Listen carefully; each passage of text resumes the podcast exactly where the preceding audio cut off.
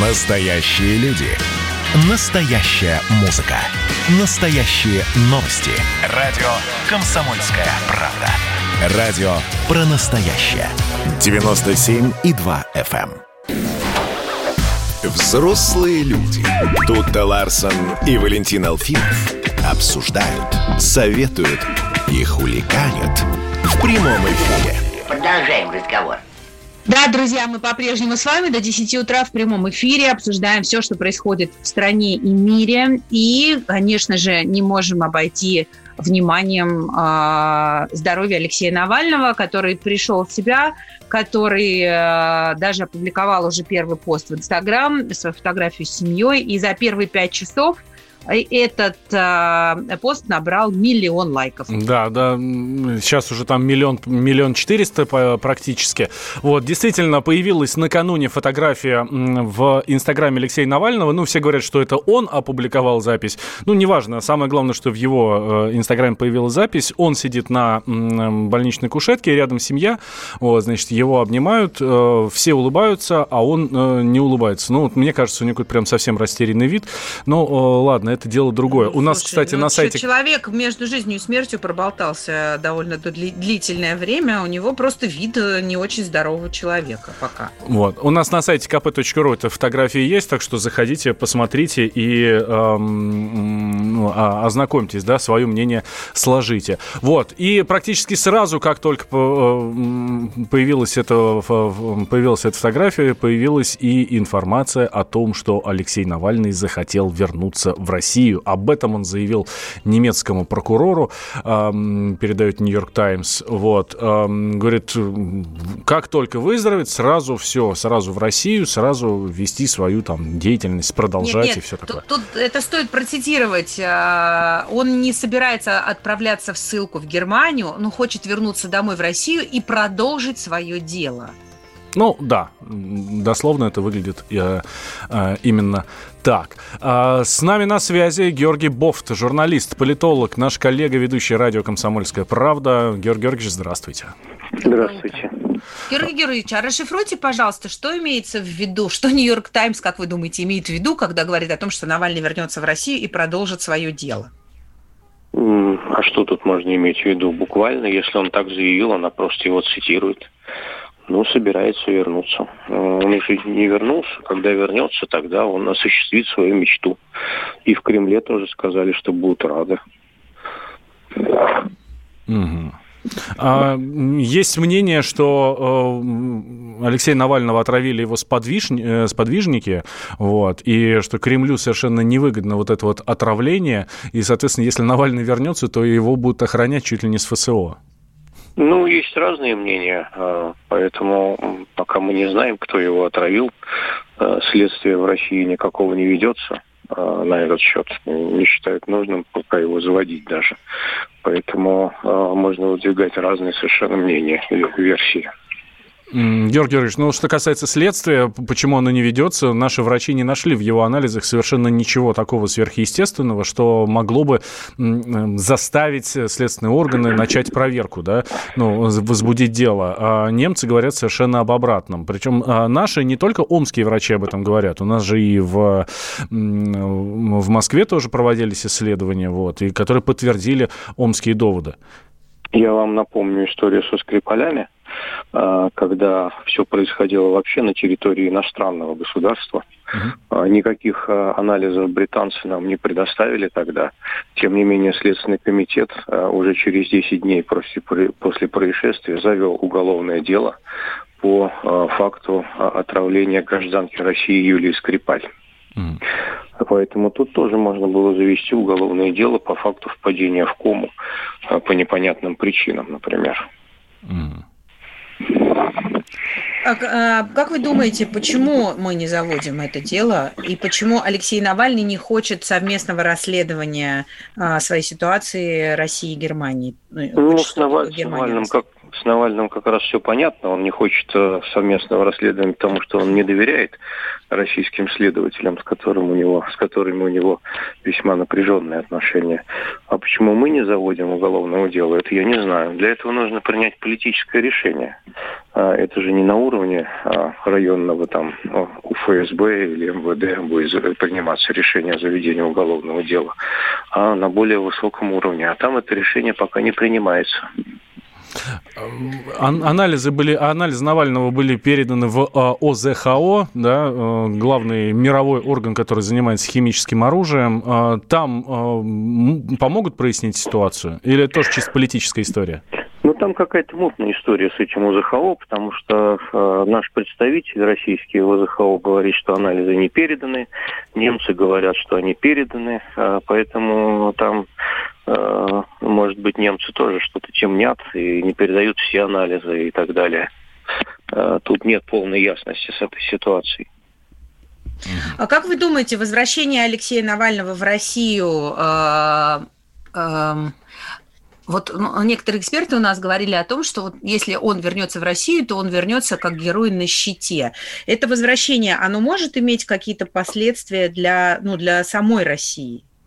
Я, я думаю, что его возвращение в Россию не добавит ему особой популярности, и никаким героем он не вернется. Потому что э, на фоне того многочисленного числа версий, которые выдвигаются, э, очень многие обыватели, они воспримут эту историю э, ну, э, со скепсисом определенным. То ли немцы врали, то ли любовница отравила, то ли еще что-нибудь. А поэтому такое нагромождение версий, оно в этом плане работает против него, независимо от того, кто и зачем этим занимается. Вот. А, ну и кроме того, вот это умное голосование, которое а, проходило в день выборов, оно показало ограниченный потенциал команды Навального по влиянию на политическую систему. Она по-прежнему ей по-прежнему не хватает, так сказать, и идеологической, и организационной подготовки, ну и кадровой тоже. Может быть, тогда есть смысл ему остаться на Западе и, э, и продолжать стать, свое стать, дело оттуда? Стать вторым Ходорковским. Ну, зачем оставаться на Западе? А кому он там нужен? Ходорковский богатый человек, он может позволить себе жить в свое удовольствие. О, да ладно вам, Георгий Георгиевич, вы так говорите, кому он там нужен. Ну, его же забрали в экстренной ситуации в Германию. А сама Ангела... Лично, да. А сама Ангела с, Меркель с про, ее, про его здоровье э, рассказывает. Его там назначили э, гостем да, э, канцлера. Вот. Но его же, его же туда приняли не для того, чтобы он в Бундестаг баллотировался, правильно? Его же приняли туда для того, чтобы подлечить и отправить как раз обратно обратно в Россию. А там он никому не нужен как э, фактор какой-то внутренней политики в Германии.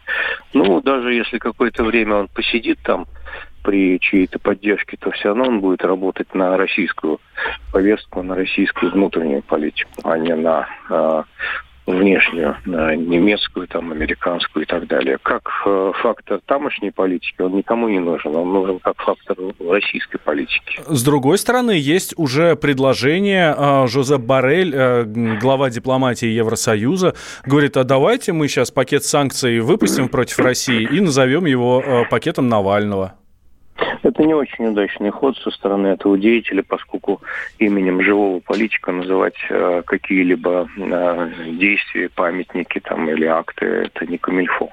Ну, не очень красиво выглядит и не очень впечатляет, поскольку он же живой, будет делать селфи, э, глупо выглядит. Если бы он э, был как Магнитский скончался, тогда это бы имело политический смысл. А через живого называть санкционный пакет, это никто не будет делать, это глупость. Да, спасибо большое, Георгий Георгиевич. Георгий Бофт, журналист, политолог, наш коллега, ведущий радио «Комсомольская правда». Программу Георгия Бофта слушайте каждый четверг на радио «Комсомольская правда» в 17 часов по московскому времени. Это то, что пропустить нельзя. Так, а, продолжаем а, говорить о Навальном. Давайте сделаем сейчас небольшой перерыв, буквально две минуты. Сразу после него мы продолжим. В студии Валентин Алфимов и Тутта Ларсон. Но вы же взрослые люди.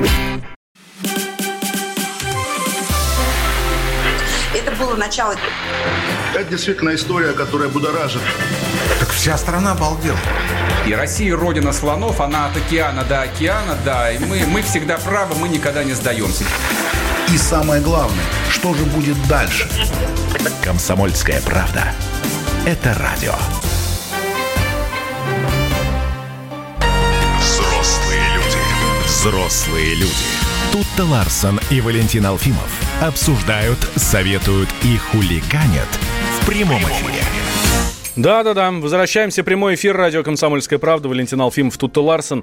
Так, э, давайте я сразу напомню наши координаты. 8 800 200 ровно 9702. Это номер телефона. И вайбер с WhatsApp плюс 7 967 200 ровно 9702. Обсуждаем ситуацию вокруг Алексея Навального, который накануне э, у себя в Инстаграме выложил фотографию. Первая фотография его из больницы. Соответственно, он там, э, жив, не совсем здоров. Это видно по лицу. Рядом с супруга, рядом дети. Ну, в общем, все довольны, все хорошо, идет на поправку э, Алексей Анатольевич. Вот. Говорит, что вернется в Россию. Вернется в Россию скоро. Говорит, не собираюсь ни в какую ссылку в, в этот самый, э, в Германию. В Германии оставаться, да. да. Хотя, э, ну, правда, ну вот нам сейчас и Георгий Бофт, наш коллега, э, политолог, говорил как раз о том, что Навальный это не внешняя история, там он нафиг в Европе никому не нужен, но меня, правда, очень сильно удивляет, почему вдруг человек, который отправляется на лечение, пусть за свой счет, за, ну, в смысле, там, за счет каких-то спонсоров, да, это не Германия его приняла, ему оплатили эти, это лечение, совершенно очевидно, ну, то есть мы, мы, мы знаем, там и фамилии названы, и, э, но почему-то в его транспортировке э, участвовал президент Финляндии, да, ну, как бы с чего бы это? А, его встречает в Германии Ангела Меркель. Ну, по крайней мере, э, если не лично, то с кортежем из 17 автомобилей, где там и военные автомобили, там и куча скорых помощи, и э, дипломатические машины, и все такое. Вот, везут э, из аэропорта в в клинику, ну, как супер почетного гостя, перекрывая все дороги. От нас в, и, и из России в Германию на лечение ежемесячно отправляются десятки людей с тяжелейшими заболеваниями, которых тоже надо вытаскивать практически с того света. Ни одного человека, которого встречают вот так, я не видел. И вы мне после этого будете говорить, что это не политическая история? Ну, серьезно. Ну, это, безусловно, политическая история. Честно говоря, я, э, правда, искренне хотела бы узнать, что имеется в виду под продолжить свою деятельность. Э, ну, будет снимать фильмы там для ФБК. Да, Кстати, в ФБК же закрыли. А, Георгий Бофт не хочет э, со мной это обсуждать. Но правда, что имеется в виду? Что он снимает разоблачительные фильмы, что он продолжит Журналист свою, Алексей Навальный, э, да. деятельность э, по, ну, как антикоррупционный, э, главный лидер антикоррупционных разоблачений в стране, да, или что он будет серьезно заниматься большой политикой, там опять будет готовиться к какой-нибудь предвыборной кампании, или что имеется в виду? Мне, правда, хочется узнать подробности, но, видимо, пока Алексей не вернется в Россию, подробностей не будет. Но, тем не менее, опять же, если говорить о политике, ты уже, ты уже упомянул э, этот э, факт, но действительно Жозе Барель э, глава дипломатии Евросоюза Жозеп, он, между прочим, э, сказал, что ЕС должен утвердить глобальный санкционный режим против России за нарушение прав человека и присвоить ему имя Навального. Таким образом, имя Навального в будущем будет ассоциироваться с санкциями ЕС против тех, кто нарушает права человека. То есть сначала на России оттопчемся, а, значит, э, с пакетом Навального, а потом там его кому-нибудь на Ближнем Востоке при... Да, да, я тоже, у меня сейчас в голове Иран. Я думаю, санкции санкции, э, пакет Навального против, э, против Ирана. Ну, это да, будет ну, достаточно например, смешно. Вот, а вот, вот а, ну, вообще у них в Европе-то нету даже согласия по этому вопросу, потому что, ну, вот, например, в Германии, это глава комитета по экономике и энергетике Бундестага Клаус Эрнст, вот, он говорит, вопрос новых санкций против России в связи с делом на Алексея Навального не должен быть в европейской повестке, потому что эти санкции вредят нам самим, ну, то есть э, Европе они вредят практически так же, как и, ну, России. как и России. Ну, в общем, ситуация очень непонятная. А, они сами не могут определиться, чего там они хотят а, от всей этой истории. С нами на связи Владимир Джабаров, сенатор а, от Еврейского автономного округа. Владимир Михайлович, здравствуйте. Здравствуйте. Еврейская автономная область, не округ. Ой, простите, простите, у меня Ничего здесь... Страшного. Да, да, это мы знаем. А, Владимир Михайлович, будут санкции, как вы думаете, или нет против нас из-за Навального? Ну, во-первых, мне, честно говоря, непонятно, за что вводить санкции. И самое главное, мне кажется, европейцы тоже до конца не понимают, за что они должны вводить санкции. Ну вот Обратите... нарушение прав человека вменяют нам, понимаете? Понятно. Ну понятно, когда э, еще как-то можно понять, когда составляли список Магнитского, там погиб человек в тюрьме, будучи в заключении, хотя там тоже ничего не доказано. Но здесь человек жив. Никаких медицинских заключений о том, что с ним произошло, нет. Кого они собираются включать в этот список Навального? Омских врачей, которые спасли ему жизнь, или пилотов самолета, который посадил экстренно борт э, в Омске для того, чтобы Навальный сохранил свою жизнь. За что и кого они собираются туда включать? Руководство России, ну пусть попробуют. И непонятно за что. А что касается санкций, знаете, я э, сильно сомневаюсь, что этот процесс э, выгорит. Дело в том, что ясно, кто э, значит, подталкивает этот процесс санкционный. Это, прежде всего, Польша, страны Прибалтики, э, Северная Европа. Но я думаю, что старая Европа, в том числе и Франция, и Швейцария, наверное, все-таки Австрия, наверное, задумаются об этих санкциях, да, потому что никакого порядка нет. И когда мы говорим, дайте заключение, они говорят, обращайтесь в ОЗХО, Организацию по защите химоружия. Причем здесь медицинское заключение и специалисты ОЗХО, они совсем работают по другому профилю. Поэтому я думаю, что это заказная кампания. Вот. Э, кем она инспирирована, примерно тоже понятно. Жаль, что туда втянулись немцы. Потому что я, например, абсолютно уверен, что немецкие врачи работали честно. Они сами, кстати, ничего не говорят. Вот. А кто-то вокруг там все разгоняет эту шелуху, э, распускает это, эти сплетни о том, что Навального отравили. Но если его отравили новичком, как они утверждают, ну, наверное, весь борт самолета, где он летел, тоже должен лечиться сейчас в Германии, да, спасая свои жизни.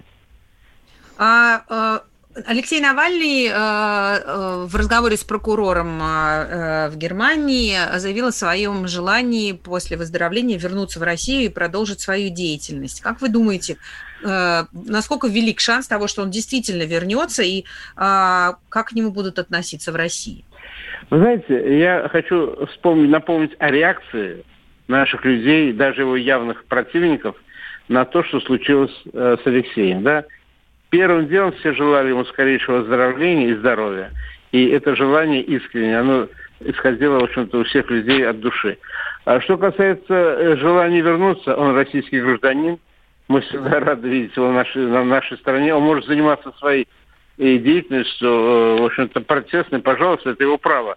А как к нему относятся люди, это каждого человека свое индивидуальное отношение. Ну пусть работает, если он считает, что он делает правое дело – если его поддержат, это одно, если его не поддержат, другое.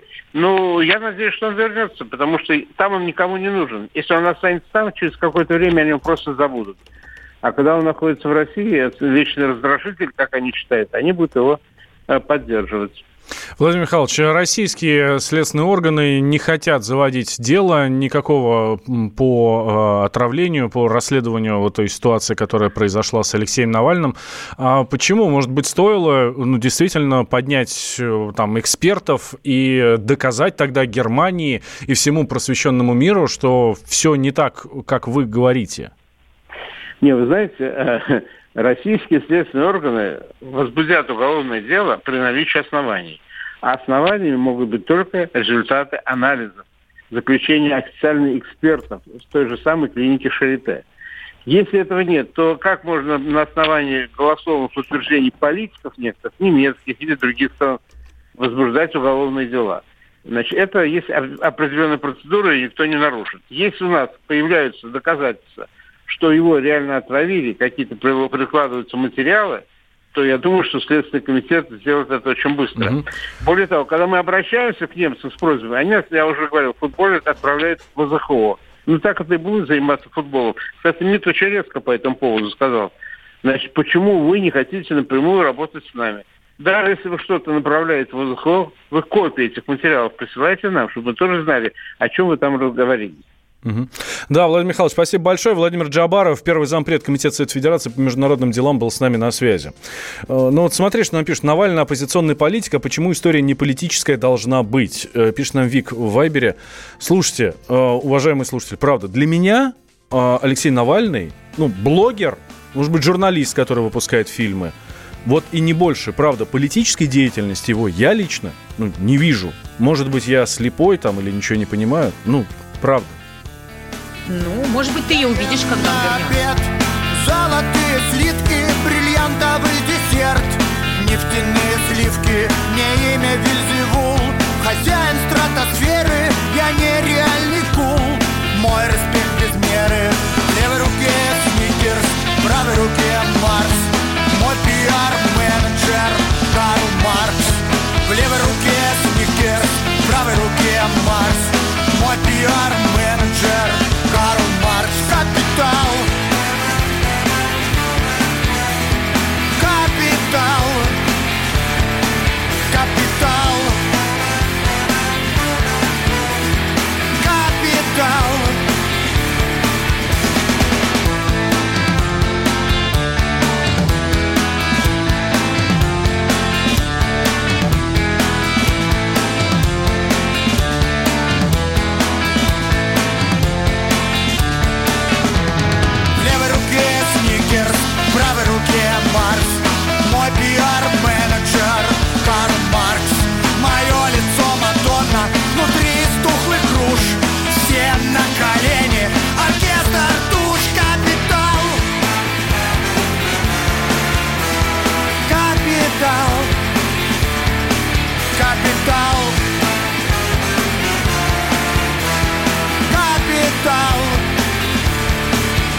Капитал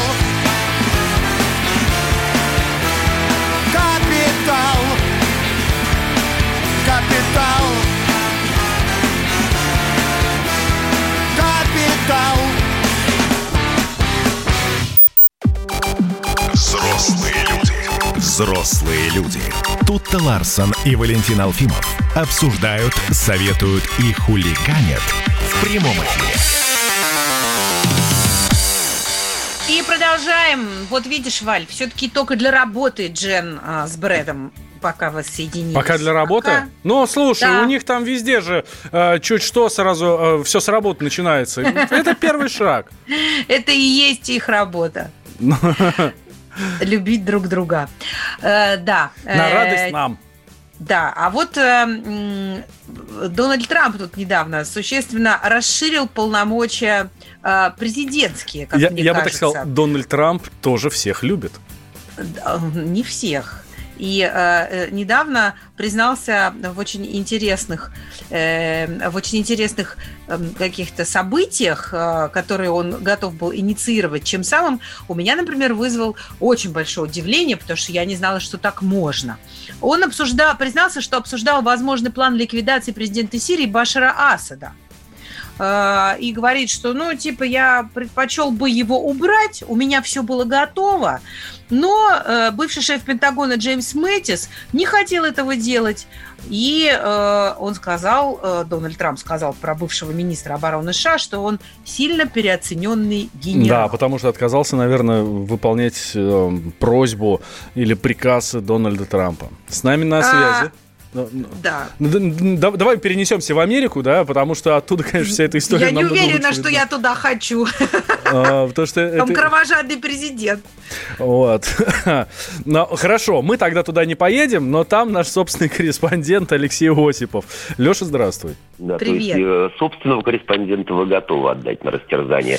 Ну, спасибо, коллеги, доброе утро. Доброе Да, утро. Да, действительно, Трамп так сказал, но я обращаю ваше внимание, что в Америке сейчас такой особый, отдельный, суматошный период, который э, происходит каждые четыре года. Предвыборная кампания для э, до 3 ноября осталось совсем немного дней, и сейчас каждое слово, каждый лозунг, каждое в кавычках признание, кровожадное оно или нет, играет в копилку одного из кандидатов. И вот Трамп, э, говоря про ликвидацию Башара Асада, вот что-то мне подсказывает, все-таки использовал тот самый элемент или тот самый эффект красного словца, э, когда общался в телеканалом Fox, именно в интервью этому американскому СМИ он и сделал такое признание. И, в общем-то, речь шла вовсе не об Асаде, а именно о Матисе, э, бывшем шефе Пентагона.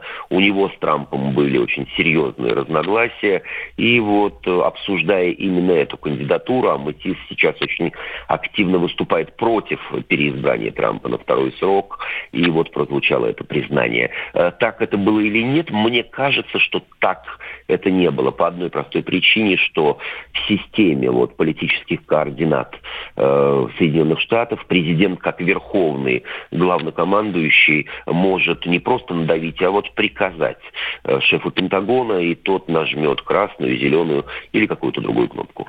Послушай, ну а как ты думаешь, э, э, это э, было заготовленное какое-то заявление или просто Трамп прям вот ляпнул, да, в, в запале там какого-то политического эмоционального выступления? Но все-таки это немножечко за гранью политического поведения, да, за гранью политики, когда ты признаешься, что хотел убить там, ну, главу другого государства.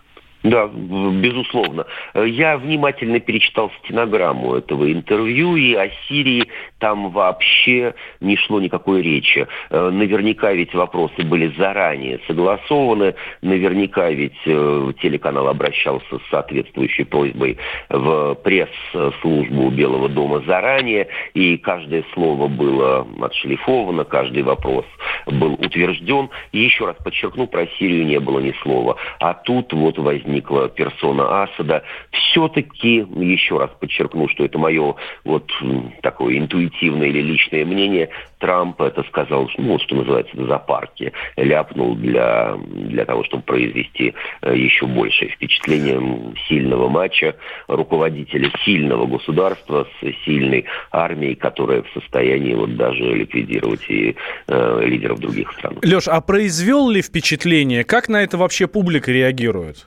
Ну, мы не раз и не два обсуждали вообще сирийский вопрос в глазах Э, американцев простых или там американского истеблишмента, все то, что находится за э, Атлантическим или Тихим океаном, для американцев простых и не очень простых, это вот ну такая э, своеобразная там тридевятое царство. Ну, разве что исключением составляют, или в список исключений входят две державы, Россия и Китай, о них еще как-то вот подогретые всевозможными э, выступлениями в СМИ, интервью мировых лидеров, э, американцы готовы обсуждать и даже что-то понимают. Сирия для них э, совершенно непонятное образование с точки зрения вот, кругозора как такового, и все те усилия, которые не первая э, американская администрация предпринимает на сирийском или вот, например, ливийском направлении, всегда были для американцев загадкой. Да, Леш, спасибо большое. Алексей Осипов, наш собственный корреспондент Соединенных Штатов, человек, который ничего не боится, и мы за него тоже не боимся, потому что там Дональд Трамп говорит, как он там этого хотел убрать, этого хотел убрать. Вот, а... Ну, слушай, меня вот в этой ситуации больше, конечно, волнует не кругозор э, американцев, э, их знание там географии, а, политической географии мира, а, а вообще какая-то этика.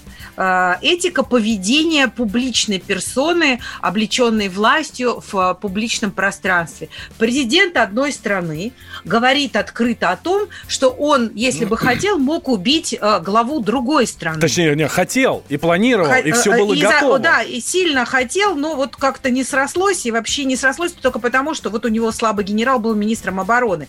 Неважно, какие причины там были, а, ну, просто сам факт того, что человек, а, этого хотел, и, б, открыто в этом признается, мне кажется, говорит о том, что мы вышли на какой-то новый уровень политического политической риторики. С нами на связи политолог, автор телеграм-канала «Политджойстик» Марат Баширов. Марат, здравствуйте. Здравствуйте. Доброе утро. Слушайте, Доброе а, утро. а как такое возможно? Ну, правда, ну это, ну это, это уже сюр какой-то. А, это не, это не дипломатия. Ну, не может быть такого. Это, это не дипломатия, это какой-то комикс. Да, дипломатии. приличные люди о таком не говорят.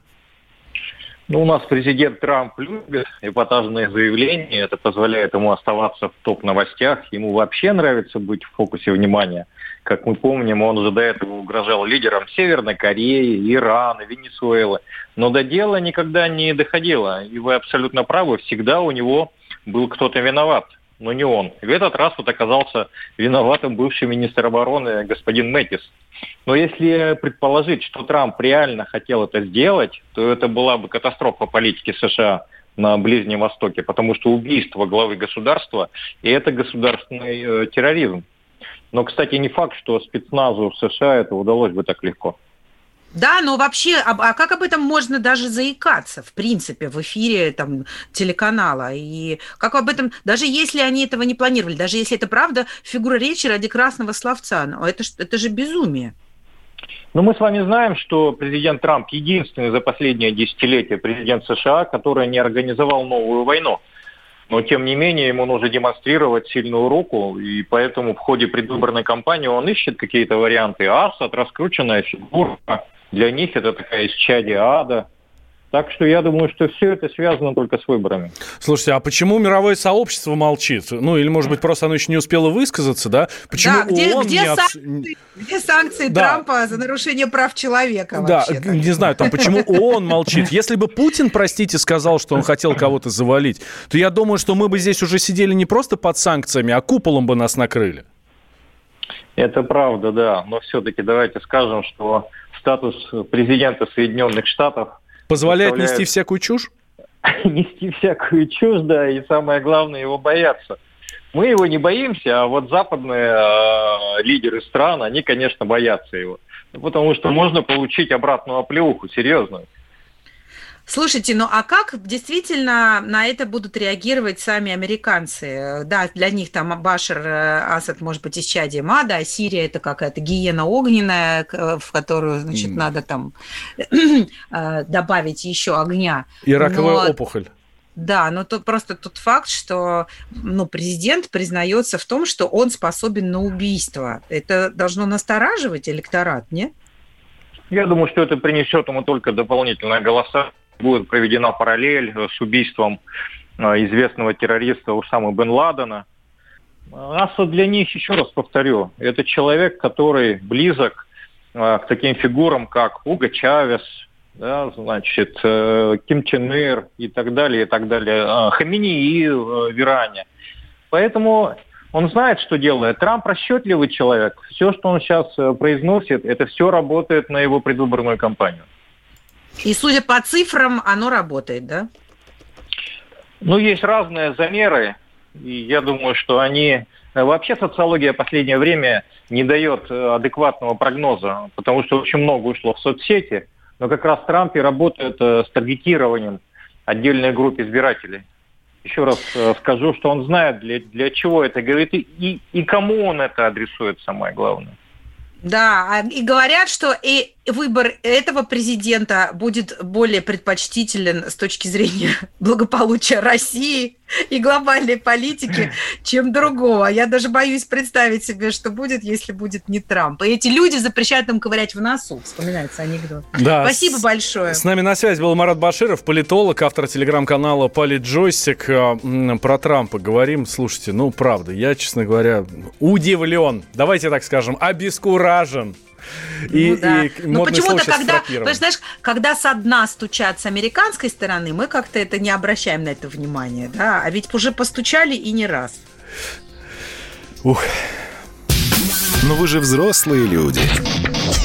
2020 год перевернул жизнь каждого. Что будет дальше, не знает никто. Мы не предсказываем, мы предупреждаем. Будущее может оказаться гораздо более опасным, чем настоящее. И все эти угрозы человечество прямо сейчас создает своими руками. Премьера на радио «Комсомольская правда». Слушайте новый проект «Мир дикого будущего». 10 фантастических аудиорассказов. 10 предупреждений о том, в каком мире мы можем проснуться уже завтра – с 14 сентября в 22.00 по московскому времени. Коридоры власти. Вот сейчас Дмитрий Смирнов как проведет нас э, по этим коридорам с Тутой Ларсен, как расскажет все, что там происходит. И мы сразу сложим полную картину э, мира, все, всего, что вокруг нас. Дим, здравствуй. Привет. Добрый день. Добрый день. Доброе утро. А, смотри, что вижу тут по новостям. А, тут же а, мы вот только что обсуждали, как Дональд Трамп рассказал в интервью телеканалу Fox, как он... Как он чуть не замочил в сортире Башара Асада. Да. Он говорит, ну да, планировал, у меня все готово было, только вот глава Пентагона не захотел. Вот, поэтому и не завалили мы его. Вот. И а, вдогоночку прям сразу новость. Вот, может быть, на этом фоне, может быть, нет. Путин об обогнал Трампа по уровню доверия в мире. Социологи выяснили, что президенту России доверяет 23% жителей 13 развитых стран мира. А у главы Белого дома самый низкий уровень доверия 16% среди шести мировых лидеров. Вот. Угу. Ну, все закономерно, видишь. Метался Трамп туда-сюда и не стал убивать Асада. Никто ему теперь больше не доверяет. Да, а, слушай, ну серьезно, да, вот смотри, Путин, э, Путину доверяют, э, доверяют намного больше, чем тому же президенту Соединенных Штатов. Хотя против нас санкции, против нас там, нас там в, в убийстве Навального обвиняют, ну не в убийстве, да, там в отравлении. В покушении. Вот. Да, и все такое. Как объ... ну, у тебя есть какое-нибудь объяснение? Может, там в коридор какое-нибудь объяснение есть? Ну, в данном случае объяснение это простое. Путин давно уже работает на своем посту и успел как бы заработать какую-то репутацию у, не только у жителей России, но и всего остального мира. Ну, в общем-то, тут э, вполне применим слоган из известного сериала «И все остальные страны нам завидуют». Ну вот, какие вам еще нужны доказательства, что завидуют? Вот я тут э, читаю, кто больше всех доверяет. А, ну, надо, понимать, что исследование проводилось в, а, в развитых э, странах, там Великобритания, Франция, Германия, Канада, Бельгия, Нидерланды, Япония, Южная Корея, Испания, Австралия. Ну, то есть это не, не в смысле там Беларусь, да, и регионы России. Не-не-не, ну, такое международное исследование. И наибольшее доверие российскому президенту выразили жители Италии, 37%, ФРГ, 31%, а вот а, а, Трампу больше всего доверяют жители Японии. Японии, что, ну, немножко удивительно. Вот. Ну, не знаю, может, это опрашивали в окрестностях военной базы американцев. Да, может быть. Слушай, вчера еще э, Дмитрия Пескова терзали журналисты, как обычно, э, и в частности был и задан тоже? вопрос. Э, планирует, планирует ли Владимир Путин встречаться с Алексеем Навальным? Э, вообще, вообще когда бы то ни было после всей этой ситуации а, с Алексеем. Там, и там Песков сказал, был, что нет. Да, там даже был как-то сложнее сформулирован вопрос, даже не сложнее, а так это как это даже, вот я сейчас скажу, вы сами определение подберите. Журналист «Эх Москвы» спросил, не планирует ли вот после возвращения Навального Владимир Путин встретиться с ним, чтобы показать, что вот э, власть виноват перед ним, что э, все настроены миролюбиво и что ему больше ничто не угрожает. Когда будет такая встреча, спросил. Ага, такая, это вы уже перестали пить коньяк по утрам, вот, да, из этой а, серии? Там половина вопросов таких, поверь мне. Вот. Так, и? И, ну, понятно, что в этом контексте ответ был нет, да? Ну, в этом ответ-то был, что встречи нет. Ну, понимаешь, вот Песков сказал, что нет, такая встреча не планируется. Я вот очень часто думаю, что у нас в политике и где-то на ответственных постах очень сильно не хватает людей, я не знаю, что это репутация или какой-то э, имидж или еще что-то такого. Знаешь, э, человек, который может как бы сказать вот то, что то, что думает. Не знаю, там вот человек, который, знаешь, у меня есть любимый хэштег Сергей Лавров. Вот нет, Сергей Лавров он тоже не может сказать, потому что он вот все-таки тот кролик, он слишком хорошо воспитан. А вот нужен, понимаешь, есть вот, ну, есть там у нас в какой-нибудь там медиапространстве, там, условно говоря, какой-нибудь там Дмитрий Пучков-Гоблин, да, который известный как вот трактирщик Павлиец вот в, в Швейке, да, который вот грубиян и может сказать, если вы уроды, вы уроды. Он прям так говорит, никто не обижается, потому что все к этому привыкли. Вот мне кажется, в российской политике очень нужен такой человек, который вот все расставлял по своим местам. Вот вот реально не хватает. Дональда Трампа нам бы, да, он тоже не стесняется, за словом в карман не лезет. Если хотел ну, завалить лезет, Асада. Он достает просто россыпь слов, кидает их вот это, как они лягут там в Да, у него, у него проблема с набором слов, знаешь, опять же, мне все время сегодня какие-то афоризмы вспоминаются. Помните, да, про Кая, которому нужно было собрать слово вечности из букв ЖОПА. Вот. Да. Ну, в общем, да, это про Трампа. Слушай, ну, а правда, вот э, на самом деле э, мы тут говорим, ну, там, Алексей Навальный блогер или Алексей Навальный журналист, или он там антикоррупционер и прочее, прочее, прочее, но тем не менее весь мир воспринимает его как серьезного оппозиционного политика. И когда он вернется в Россию, мы его как будем встречать? Как ты думаешь? Вот Кремль как его вообще будет воспринимать? Ну, я надеюсь, что он вернется и будет жив-здоров. Да Кремль как воспринимал, так его и будет воспринимать. Тут, знаешь, есть другая, а, другой ракурс, да, как его будут воспринимать жители страны. То есть, если раньше там можно было сказать, что кого-то не интересует то, что он делал, или что-то. А тут вот, смотрите, вот у нас что, вот санкции сейчас вводят из-за этой фигни. Ты вот, парень, летел в самолете, там что-то с тобой случилось. После этого случилось вообще что-то непонятное, и значит тут у нас рубль упал полтора раза из-за тебя, да? Угу. Давай, посмотри в глаза ребятам, что это Но интересно, вот у нас э, даже сообщение есть нам в WhatsApp. Навальный вообще упал ниже плинтуса для меня. Пишет нам наш слушатель, номер которого заканчивается на 4716. А, Дим, а многих, знаешь, что э, волнует и интересует? И я думаю, что ты, ну, может быть, даже знаешь ответ на этот вопрос. А, почему в Кремле не произносят фамилию Навального? Там нет особой такой проблемы, честно говоря. И Путин произносил, как и Песков тут вот произносил. Просто это какая-то такая пошла уже псевдоигра со стороны наших вот этих либеральных, условно говоря, коллег. Они вот зациклились на этом. Ну, э, изначально это не делалось, чтобы не, нельзя было сделать заголовок, да, там, вести в одном этом, чтобы не придавать какой-то там лишней популярности вот чисто на, на этой волне, чтобы нельзя было заработать mm-hmm. на, на имени Путин. Чтобы на вот. слове а не поймали, да? Ну, вот, чтобы нельзя было свести это вот воедино, да, вот какой-то вот такой вот. Не, не поднимать просто так. Ну, да. А потом это какую-то уже болезненную фобию и манию господи боже мой. Знаешь, мне это напоминает историю с Игорем Акинфеевым, вратарем московского ЦСКА и сборной России, который, а, у, который поставил какой-то там абсолютный рекорд, он пропустил э, там в 40 да, с лишним матчах да, Лиги Чемпионов. При том, что сам он, никто из футбольного сообщества на это внимание не обращал, а вот а журналисты, даже если ЦСКА выиграл там со счетом 3-1, например, у Реала какого-нибудь мадридского, да, вот, все писали, что Акинфеев пропустил и поставил рекорд. Ну, вот это из той же серии России, да? Абсолютно. А, э, так, еще по новостям, если от, от, отвлечься от Навального, а, Владимир Путин поручил продлить адресную поддержку безработных, пишет нам российская газета.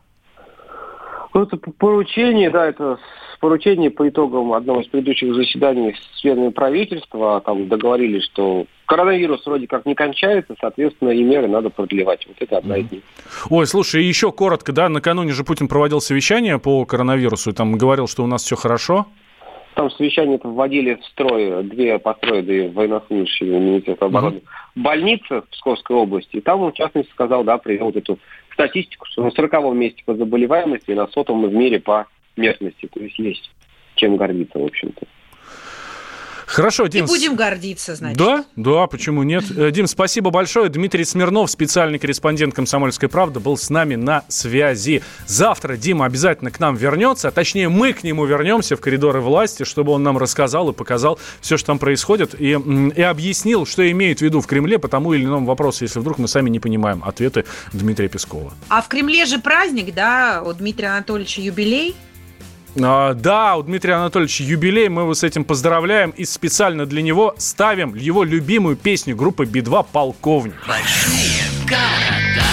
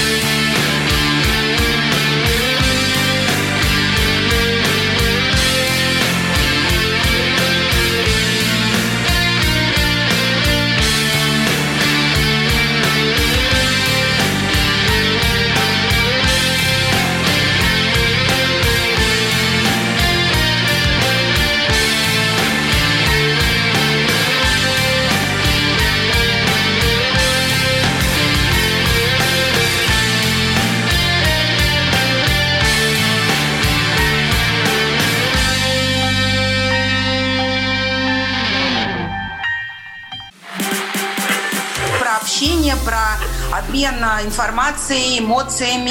Миша, я не могу это письмо не прочитать. Вас приветствует город-герой Минск. Спасибо вам большое за вашу передачу. Слушаем вас всем цехом. Так, ну вот такой вот э, наш соотечественник из Пекина привет передает. Вот, э, но мы, с другой стороны, очень рады, что нас в Грузии слушают. Привет.